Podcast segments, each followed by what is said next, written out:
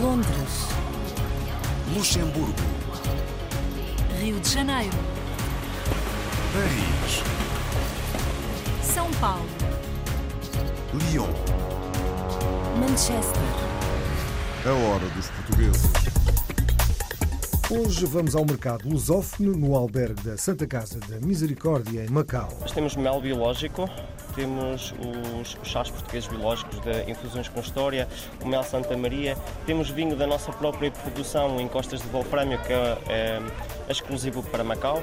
Depois importamos também alguns vinhos do Douro, o Vila Real, temos também o azeite biológico de Mirandela. Vamos conhecer alguém que tem como hobby o desenho e a costura de vestidos para as rainhas do Espírito Santo, no sul da Califórnia. Uma coisa que eu gosto de fazer para as rainhas é elas têm sete mangas para as as sete ofertas do Espírito Santo.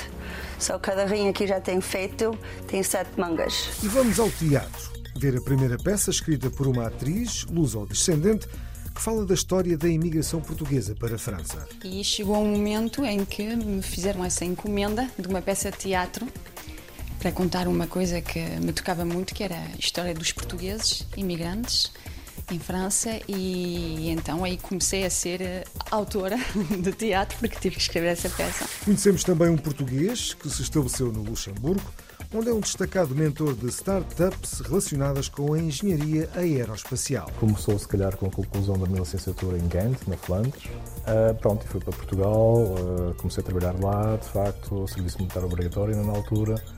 E pronto, umas experiências aí em Portugal. Depois parei, voltei para a Holanda, Roterdão, MBA e de facto nunca mais voltei a Portugal, profissionalmente falando. Nesta hora dos portugueses, um antigo futebolista, atualmente na África do Sul, faz o balanço da sua carreira. Em Pretória, que eu jogava lá numa equipa profissional e os jornais começaram a chamar Hélio Pepe González dos Santos. Quando cheguei aqui para jogar na- no Cape Town City, aqui no Cabo, o jornal, esse dia que eu cheguei ao aeroporto, deram-me o jornal, lá está em letras gordas, Pepe está no Cabo. E conhecemos a primeira confraria dedicada à gastronomia portuguesa nos Estados Unidos. A ideia é divulgar o melhor possível a gastronomia dos Açores e nossos produtos açorianos. E... surgir numa conversa necessidade, não sei se é uma necessidade, mas eh, para marcar a presença da gastronomia açoriana, defender cada vez mais. A hora dos portugueses. Rio de Janeiro. Paris. Luanda. Dili. Cairo. Macau. Oslo. Kiev. Buenos Aires. Toronto. Nova York. Berlim. Mas para já, há música a abrir esta hora dos portugueses, com sons que se fazem das nossas comunidades, com uma banda na Alemanha, formada por cinco portugueses, mais um brasileiro e um alemão, que partem do fado para, com a introdução de outras sonoridades, nos proporcionarem canções como esta: Estradas da Europa.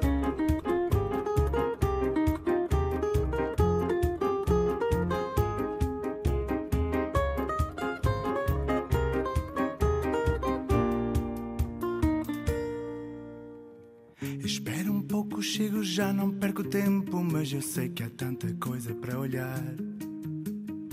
Na Alemanha há tanto verde que não sei se estou no norte ou no sul que devo estar. Em Amsterdão, além da chuva, rio, barcos, prostitutas, tantas bicis a passar. Como foi atropelado, aqui vou permanecer. Estradas da Europa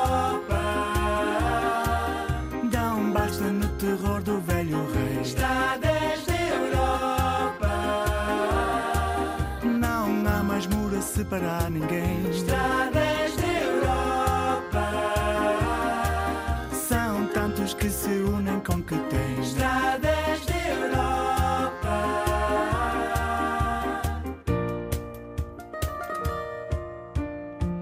Ai que linda Torre Eiffel, vou comer um croissant para o meu atraso alimentar. Pão com azeite e tomate é na Sagrada Família que eu vou apreciar desculpas, mas agora é a grande torre de Pisa que eu quero degustar. Quando lembrei Manic and Peace, logo sabia o que fazer. Estradas da Europa. Dá um basta no terror do velho rei. Estradas da Europa. Não há mais muro a separar ninguém. Estradas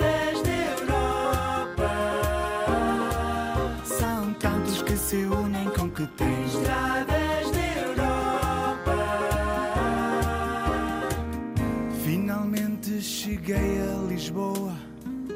Oh, Lisboa, moça. Ai, que falta de sorte. Já não te encontras mais aqui. Talvez foste para Genebra, Roma, Paris, Copenhague ou Berlim.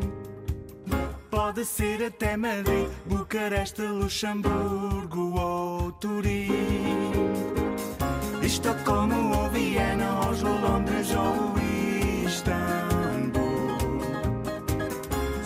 leste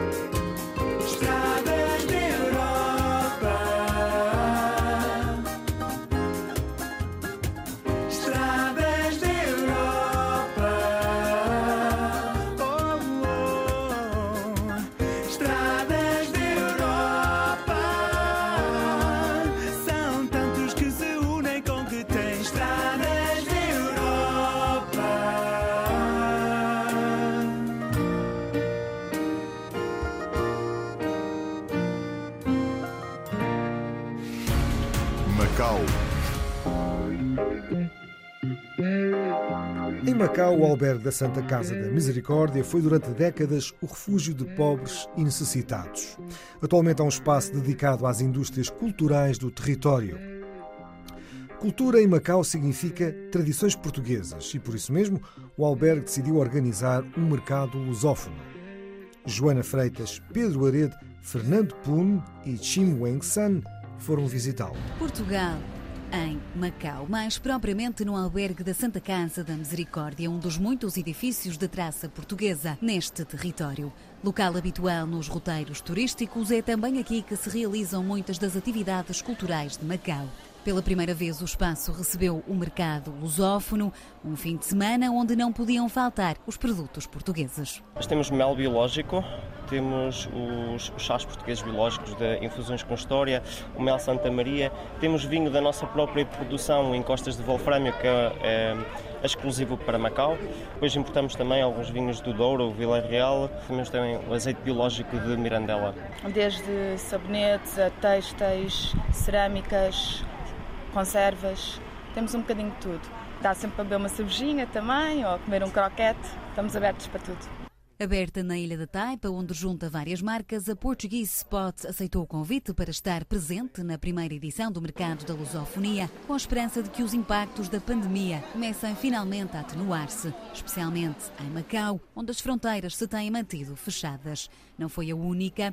O mercado lusófono do SCM trouxe uma lefada de esperança aos pequenos comerciantes. Acho que é uma boa oportunidade de ter uma feira, já, já paramos um bom tempo e esperamos que, que a feira ajude a movimentação das pessoas e também do, do negócio. Como nós sabemos que Macau depende muito do, do turismo, Uh, sem turistas, uh, há, como, como, nós somos importadores e distribuidores de, de, cafés e vinhos, os restaurantes e hotéis, quando não têm negócio, afetam-nos também.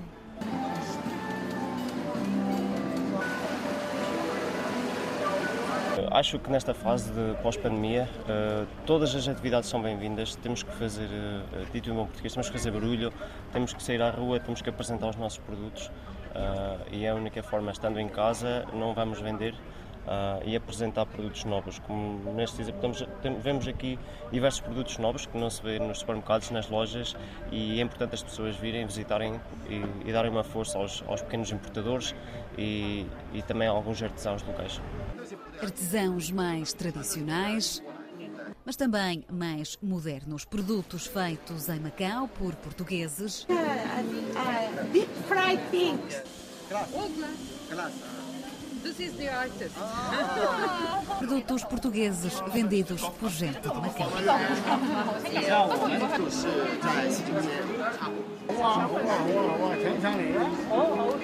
No primeiro fim de semana de setembro, o caminho fez-se até ao albergue da Santa Casa da Misericórdia para um mercado que quase que se pode dizer não podia acontecer em mais lado nenhum do mundo. Com, com a história de Macau, podemos fazer muito mais em termos de produtos portugueses.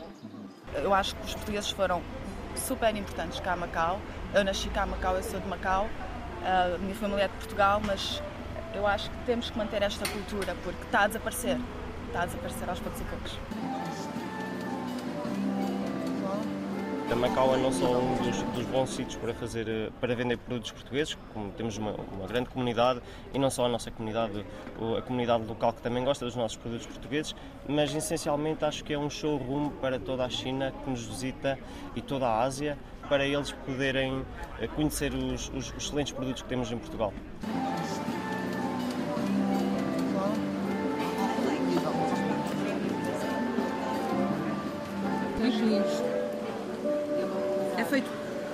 Fora? Ah, ok. Luxemburgo. Se há exemplos na diáspora portuguesa de empreendedores multifacetados, Paulo Lopes é certamente um deles. Desde jovem ligado aos movimentos associativos, construiu uma carreira sólida nos domínios da comunicação e do marketing. Hoje dirige uma empresa luxemburguesa de referência com atividade nas áreas que o consagraram. Marco António Ribeiro, Paulo Coglin e Nelson Parreira foram conhecê-lo. Com raízes açorianas ligadas ao Divino Espírito Santo, com seis anos fez o seu primeiro vestido com a ajuda da sua mãe. A costura e o desenho desde cedo que despertou a atenção onde está presente atualmente com os seus trabalhos na Califórnia, onde os seus pais se casaram e vive até hoje. Meus pais casaram-se segunda-feira do Espírito Santo, dia 23 de maio, em 61. Minha mãe ensinou-me a costurar e tinha seis anos. Penso que tinha seis anos quando fiz o meu primeiro vestido com minha mãe. A paixão pela costura começou cedo e depois do ensino houve a possibilidade de ir estudar para a França. Embora o amor fosse mais forte, acabou por ficar na Califórnia. Continuei a levar aulas na escola e quando chegou ao fim para fazer o graduate, um, as minhas professoras meteram o meu nome para dentro para entrar para estudar na França, para o Fashion Institute, lá na França. Mas não fui, já estava namorada com meu marido e ele estava com medo que um francês ia me levar, só não fui. Com a ajuda da sua mãe, começou a desenhar os vestidos e fatos para a sua família. Este ano, sem a ajuda da mãe, iniciou-se no mundo da costura, que é muito presente na devoção e fé ao Divino Espírito Santo. E então desenhei roupa para os meus primos, para o Johnny, foi casacos, e para a minha filha, e as aias, e a minha filha a rainha. E depois eu talhava, fazia os moldes e cortava. E sempre costurei com a minha mãe. A gente fazia juntas e cortava e talhava. A minha mãe estava em casa a costurar. Cada trabalho apresentado é feito em diálogo com os clientes.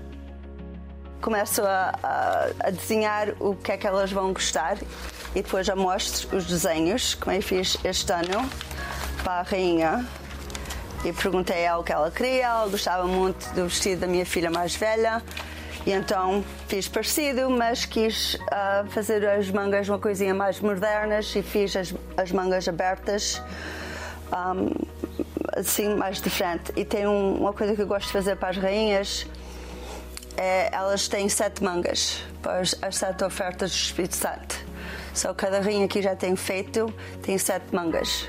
Talhar o tecido é a sua paixão e conta com os seus esboços para os seus trabalhos. De desenho e cortar é que é a minha parte preferida. E gosto muito de cortar a talhar. Eu sempre gostei de talhar e faço os meus moldes. E faço golas e corte. Bem, isto é as mangas do casaco do Manette. A sua inspiração é feita de várias épocas e com várias caracterizações femininas e masculinas. Como um casaco de 1740, que é um casaco de, de andar sobre o cavalo, um rider's coat. E então é que desenhei sobre esse, esse tempo e o meu neto Julinho levou aias. O casaco de, de, andar de cavalo é aberto em três partes. Quando o, o, o rei ou a pessoa que anda, naquele tempo assentava-se, o casaco abria atrás. Então fiz assim para o meu neto. E depois as meninas eu fiz, isto é a frente. E depois as meninas eu fiz também. Parece que elas têm um casaco e é por cima do vestido. Há o desejo de voltar a Portugal, onde tem uma grande maioria dos seus amigos. E no próximo ano poderá ser uma realidade. Eu tenho muitos amigos de lá, meus amigos todos estão de lá. Um, e já não vou ao, a Portugal ou ao Pico dizer já há muitos anos. Eu gostava de ir, a gente era para ir e depois meu marido faleceu, só já não fomos. E depois com o Covid e isso tudo ainda não fomos. Se Deus quiser para o ano, eu vou a costura e o desenho português em terras da Califórnia.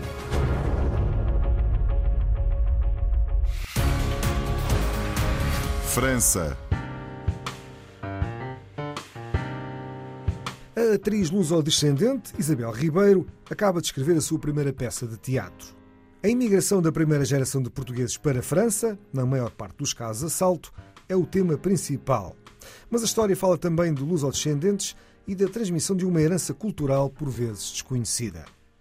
Saudade, Ici e Là-bas está em cena em Paris e pretende iniciar uma digressão por outros países francófonos. Carlos Pereira apresenta-nos a autora e a peça. Il y avait tout dedans Tout le résultat de leur sacrifice Mais tu venais presque jamais Mais comment tu voulais que je vienne Saudade, Ici e Là-bas é o título de uma peça de teatro escrita pela atriz lusodescendente Isabel Ribeiro. A tradução pode ser Saudade de cá e de lá. É uma peça que fala da história da imigração portuguesa para a França. Eu comecei o teatro já há 20 anos. Antes fazia canto e dança e depois da escola que eu, onde eu fui estudar o teatro, comecei a, a, ir ao palco todos os anos com uma peça nova, pouco e pouco, ficando cada vez mais profissional, encontrar mais pessoas que escolhiam-me também para trabalhar em outros projetos.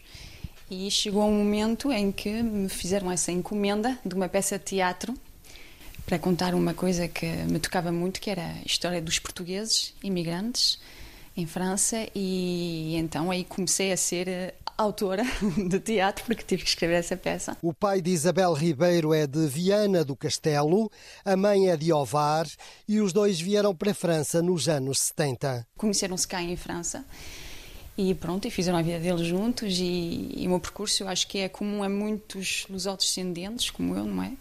E uh, o que eu queria era contar tudo o que eu ouvi falar em casa e o que senti, porque também há muitas coisas que não eram ditas e coisas que eu queria entender, para entender-me a mim também melhor.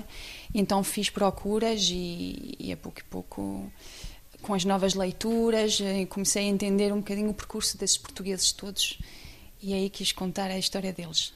O facto de vir aqui em França era, era deixar uh, o Portugal na, na, na, história que ela, que ela tinha com, com, com as colonias. E, e pronto, esse que, que ia se ir, se ir embora de, de, de lado de Portugal deixava o Portugal e a família. Isabel Ribeiro é autora, mas também é atriz na peça, juntamente com Simon Gelene e com Daninger dos Santos. Muitos lusodescendentes não conhecem a história da imigração portuguesa, muitas vezes porque os pais não a contaram, por vezes até fizeram tudo para a esquecer. O que eu queria era hum, mostrar a importância de saber de onde, de onde, de onde é que vem a nossa família, a nossa história, não é? Para saber onde é que vamos. E uma pessoa pode dizer isso não me interessa, essas origens, mas afinal ela está, está cheia dessa vida toda dentro dela e ela está construída com isso na mesma. E então. Mesmo de forma inconsciente, por vezes. Inconsciente, claro. E justamente uma das personagens da peça, o Manu, eh, ele vai descobrir que há coisas que ele gosta na vida, ou decisões que ele tomou na vida dele, que são ligadas a coisas que se passaram uh, com os avós dele e ele não sabia disso. Portanto, há sempre aquela ligação inconsciente, não é? Que, que existe, invisível, que está lá na mesma.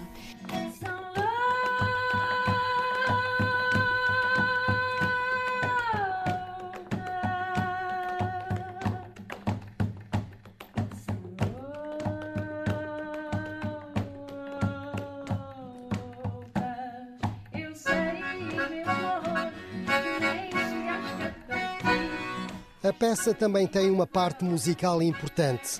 Retoma temas portugueses, franceses e cabo-verdianos relacionados com o assunto.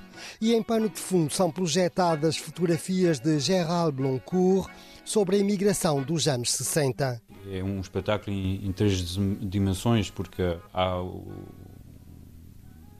de facto o, o, falar, não sei o, o, o nome traz melhor, o diálogo, a música e a imagem também que são projetados no, no pano de fundo. A peça foi criada para um festival de teatro na Normandia, agora passa por Paris e pretende circular por outras cidades francesas e por outros países francófonos.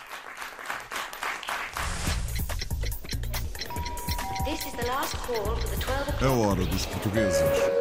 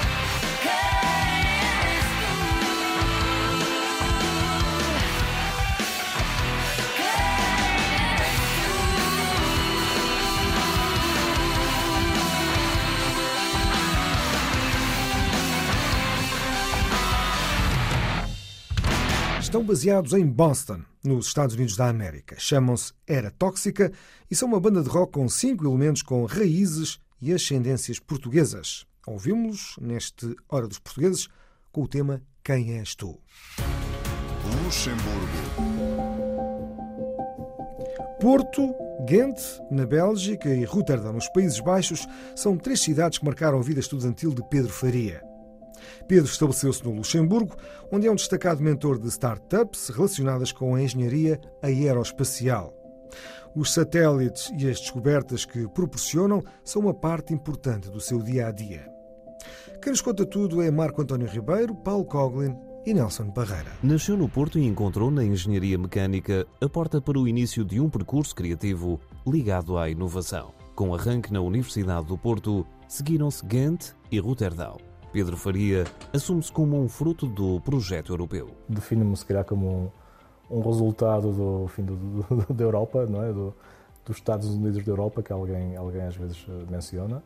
Um, realmente começou, se calhar, com a conclusão da minha licenciatura em Ghent, na Flandres. Uh, pronto, e fui para Portugal, uh, comecei a trabalhar lá, de facto, serviço militar obrigatório na altura. E pronto, umas experiências aí em Portugal. Depois parei, voltei para a Holanda, Roterdão, MBA e de facto nunca mais voltei a Portugal, profissionalmente falando. Com o início de atividade, ainda em Portugal, na Texas Instruments, foram criadas as bases para um futuro profissional em ambiente internacional. Aprender a trabalhar uh, com colegas dentro de sistemas bem definidos, procedimentos e diretivas, enfim, tudo, tudo, tudo, tudo que a gente possa imaginar, de facto foi uma grande descoberta, não é? porque realmente um curso de engenharia, uma licenciatura de engenharia não, não, não preparava para isto. Foi de facto interessante. E eis que se dá a entrada na Skype, a porta de entrada para um ecossistema que não mais viria a perder de vista, o das startups. Tive contacto com gente extremamente interessante, de muitas culturas diferentes, culturas não só lá, de países linguísticas, mas também com lá, experiências, vivências extremamente diferentes, desde desde um médico que fazia quarentena na China, não é? Enfim, que não tinha nada a ver lá diretamente com o Skype, até um grande historiador que enfim, começou a lançar produtos no Skype. E é realmente uma rede também de antigos uh, Skypers, como a gente diz, que é, se chama Skype Mafia, existe mesmo um website assim, skypemafia.net, que realmente é uma rede lá, de, de novas startups que foram criadas por antigos colegas da Skype. Hoje figura ativa junto das startups luxemburguesas como mentor de uma das incubadoras de referência do país, não poupa elogios à realidade do Grão-Ducado. De facto, é um, é, um, é, um, é um ecossistema que tem evoluído bastante, onde há meios, há vontade, vontade política também, vontade nacional do país, e daí realmente nascem, se calhar, ideias melhores, mais melhoradas. Uh, portanto, acho que também é uma grande, uma grande facilidade e também há um acesso, hum, enfim, à massa cinzenta. Estamos aqui, de facto, no meio, um bocado num dos grandes polos da universidade, quase, é, à volta. E por falar em startups luxemburguesas, Pedro Faria é desde 2020 CEO da SpaceT. 25 satélites e serviços ligados à imagem ocupam os seus dias. É, é a minha segunda experiência no setor espacial. Tive primeiro na SES, que é uma empresa enfim, fundada aqui no Luxemburgo há 30, 30 tal anos é o maior, tem o maior parque de satélites do mundo hoje em dia. Um, a Space T é muito mais recente, é uma startup, vá lá, cento e tal pessoas. Uh, tem realmente de serviços ligados a satélites, portanto, produzem, lançam e operam pequenos satélites. Julgo que é um setor, enfim, não sou só eu que julgo, muitas pessoas julgam que a parte de, space, do espaço e o novo espaço, o New Space, uh, poderá realmente tornar-se aquilo que o ICT foi há 10 anos atrás. é claro que também eh, há uma grande oportunidade aqui de, de, de fusionar ou fundir dados que vêm do espaço com outras fontes, não é? sejam, sejam elas fontes lá, de, de, de equipamento terrestre, não é? de, objetos conectados, de drones, mas também, por exemplo, informações de mercados financeiros. Portanto, fusionar toda essa parte de dados não é? e daí retirar informações realmente magníficas, rapidamente e, e, e baratas, é? acessíveis. Inovação para lá das nuvens, também em português. África do Sul. Pepe dos Santos nasceu em Viana de Leiria em 1940 e foi aos 14 anos que iniciou a sua carreira no futebol em Moçambique. Mais tarde, em Lourenço Marques, jogou no Benfica e foi nos Júniors que conheceu Eusébio. Jogou profissionalmente na Austrália e na África do Sul e aos 82 anos, precisamente na África do Sul, afirma que foi muito feliz com a sua carreira. Um trabalho de Hugo Gomes. Nasci em Leiria, em 1940. Vieira de Leiria, uma terrinha muito bonita. Eu sou muito amigo das pessoas, especialmente portuguesas.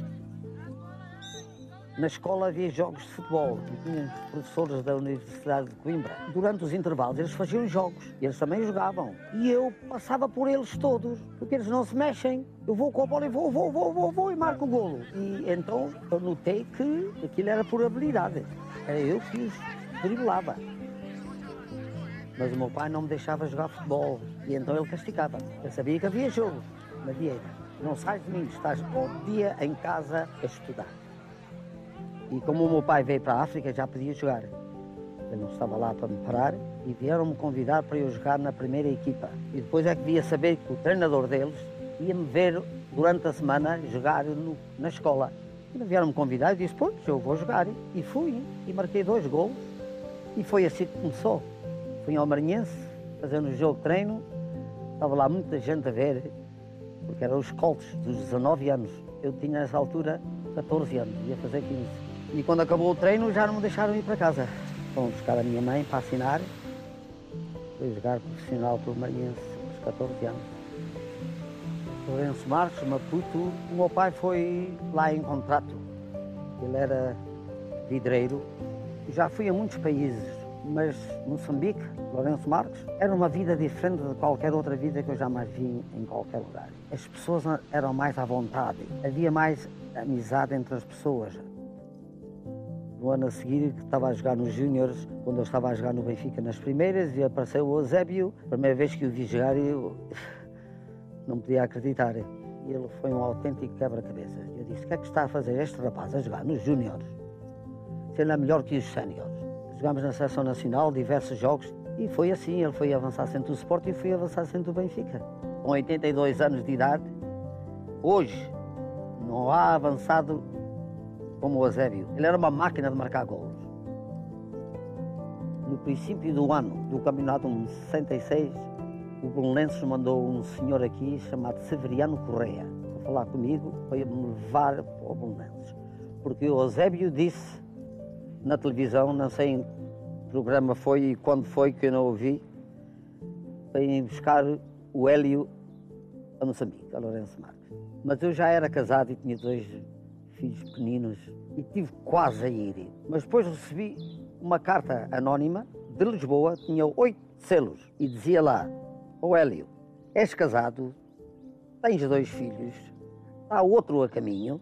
Se as coisas não correrem bem aqui em Portugal, vais chegar a Luanda, a Angola, para a guerra. Eu apanhei um susto, mandei um telegrama para a Austrália. Se ainda estão interessados, estamos preparados para ir. Passado dois dias tinha aqui os bilhetes para ir para a Austrália. E foi lá que vi o Campeonato do Mundo na televisão. Eu é que devia estar lá no campeonato. Não quis ir. Posso lhe dizer com sinceridade que tive medo. Aquela carta me deu medo. Muitos anos depois, o Eusébio já tinha deixado de jogar futebol profissional no Benfica, por intermédio da Mobil. Fui buscá-lo para aqui. Ele foi a primeira pessoa de cor que recebeu uma declaração do governo, o governo do Apartheid. O doutor Kuarnov, que era o ministro do Desporto, disse ele pode vir e pode jogar, pode estar aqui o tempo que quiser. Fui capitão do sul da Austrália, fui capitão do Western Province aqui, fui capitão do Hellenic, fui capitão do Cape Town City daqui, profissionais. Tenho um clube que eu resistei, o Cape Town Chiefs, já fui a Portugal com eles, pouco tempo antes da, da Covid. Em Pretória, que eu jogava lá numa equipa profissional e os jornais começaram a chamar Hélio Pepe Gonzalez dos Santos. Quando cheguei aqui para jogar no Cape Town City, aqui no Cabo, no jornal, esse dia que eu cheguei ao aeroporto, deram-me o jornal, lá está em letras gordas, Pepe está no Cabo. Pronto, eu disse, está bem, pronto, fica Pepe. Mas tenho um filho que se chama Pepe. Nunca fui bom, bom em nada, mas fiz um bocadinho de tudo quanto gostei. E gostei muito da minha carreira. Eu, eu gostei muito. Já escrevi a carta, escrevi o envelope, a direção no envelope, já fechei o envelope, já comprei o selo, agora só falta pôr o selo no envelope. É só o que falta agora. Pôr a vida toda num, num bocadinho. Obrigado, meu Deus. Estados Unidos. A Adzorian Gastronomic Brotherhood foi recentemente criada nos Estados Unidos da América. Trata-se da primeira confraria dedicada à gastronomia portuguesa no país. Entre os principais confrades está o presidente do Governo Regional dos Açores, José Manuel Bolieiro. A reportagem nesta hora dos portugueses com Ricardo Farias e Floriano Cabral. A gastronomia açoriana nos Estados Unidos ganhou recentemente um novo veículo de divulgação e defesa. Foi criada a Azorian Gastronomic Brotherhood, ou seja, a confraria da gastronomia açoriana.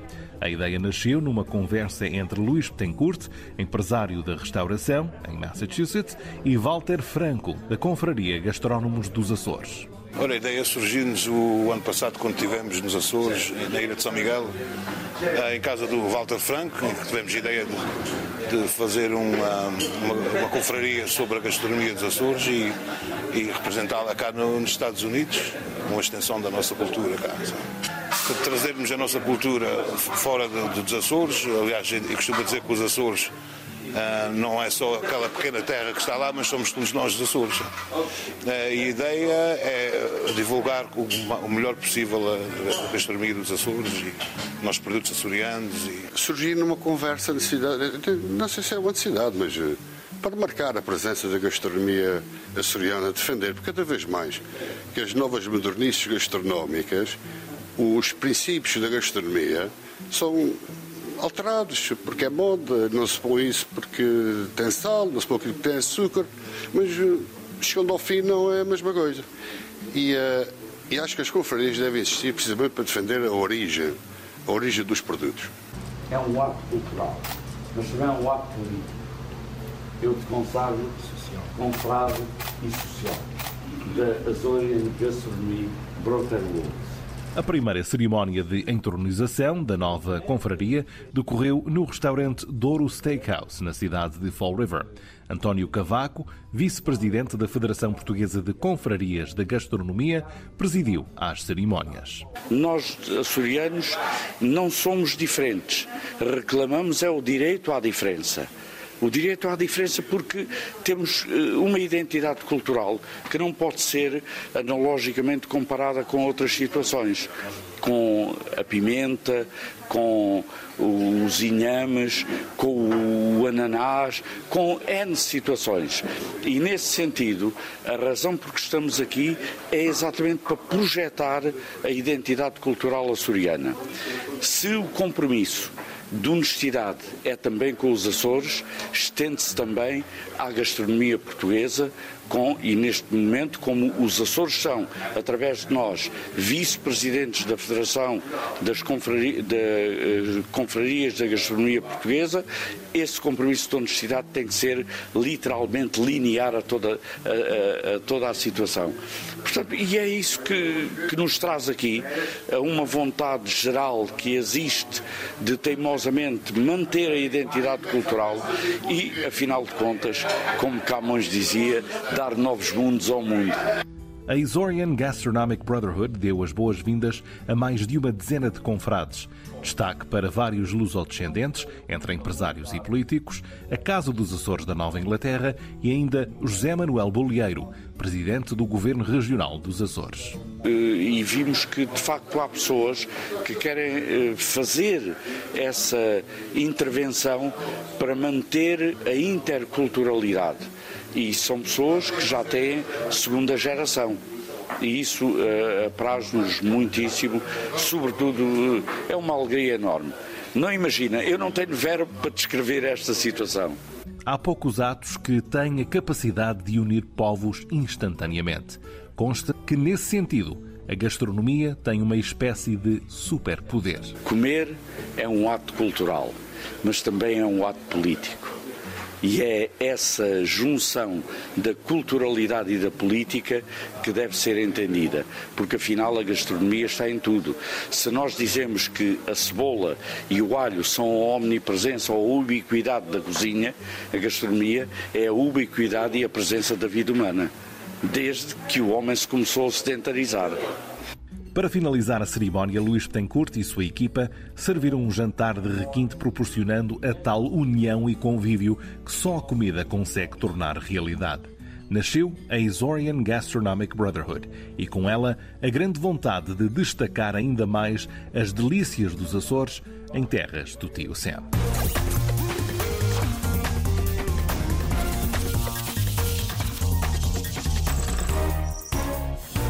É assim o ponto final desta Hora dos Portugueses. Edição, apresentação e sonoplastia de João Pedro Bandeira, com a colaboração de António Gil.